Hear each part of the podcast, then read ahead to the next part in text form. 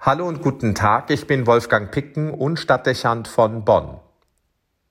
Geistliches Leben, tägliches Gebet und alltägliche Spiritualität, das scheinen Begriffe wie aus dem Mittelalter. Jedenfalls ist es unüblich geworden, über Frömmigkeitsübungen zu reden, und es liegt der Verdacht nahe, dass sie auch nur noch wenig praktiziert werden.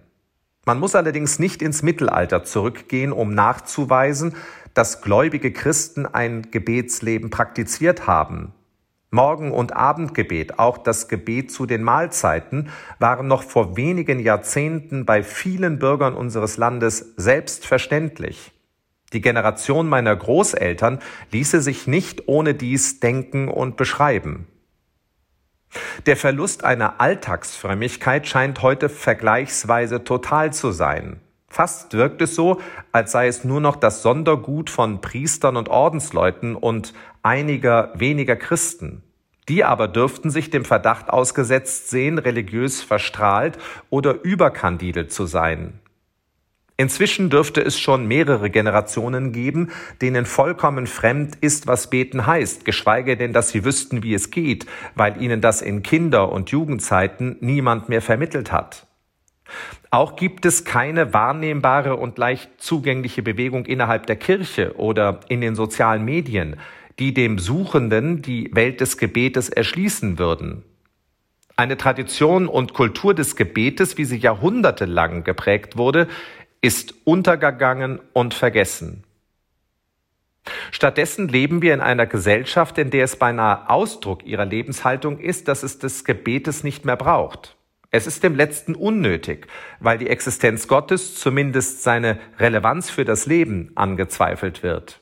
Wie sollte man und warum sollte man die Beziehung zu jemandem pflegen, den es nicht gibt oder der zumindest ohne Verbindung zu unserer Welt existiert?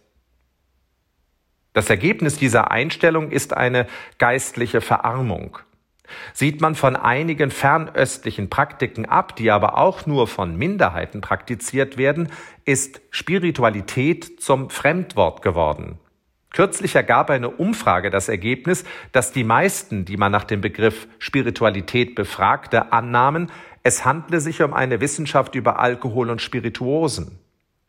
Geht man aber davon aus, dass Spiritualität die Sprache der Seele ist und sie die Kultur des Dialogs zwischen Gott und Mensch meint, dann ergibt sich aus diesen Entwicklungen das Bild, was sich beinahe überall dem aufmerksamen Seelsorger zeigt. Die Mehrheit der Menschen in unserem Land wirkt seelisch wie ausgetrocknet und was ihre geistliche Ausdrucksfähigkeit angeht, wie Analphabeten. Das hat Auswirkungen auf die psychische Stabilität, weil es vielen an Ressourcen mangelt, die Ausgleich ermöglichen könnten.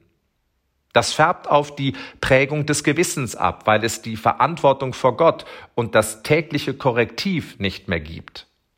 Auch verändert es die Kultur, denn geistliche Inspiration und kultureller Aufbruch haben in der Geschichte stets in enger Verbindung gestanden. Am Ende bezeichnet der Mangel an Frömmigkeit und Gebet einen Verlust an Kultur und Bildung und führt zu folgenschwerer Verkopfung des Menschen. Die Kirche feiert heute die heilige Scholastika, die an der Seite ihres Bruders, dem heiligen Benedikt, das abendländische Mönchtum begründet. Gebet und Arbeit prägen seither das Leben der Benediktiner. Ihre Klöster waren und sind Orte der Hochkultur und Impulsgeber großer geistesgeschichtlicher Entwicklungen in Europa.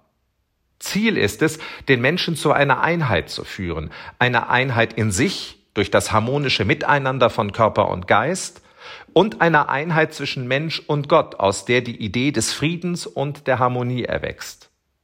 Die benediktinischen Klöster wirken wie das Gebet wie aus der Zeit gefallen. Sie sind Fremdkörper in einer säkularen Welt. Aber wenn es um das Wesen des Menschen geht, ist ein Leben mit Spiritualität näher am Menschen als der moderne Lebensentwurf. Wenn wir auf die Wirklichkeit unseres heutigen Lebens sehen, mit seiner Überbetonung von Rationalität und Leistung, dann gibt es keinen Grund zur Überheblichkeit, sondern eigentlich nur das Eingeständnis, dass es wieder mehr Spiritualität braucht, damit die Seele des Menschen nicht zugrunde geht und die Welt mehr und mehr geistlos wird. Wolfgang Picken für den Podcast Spitzen aus Kirche und Politik.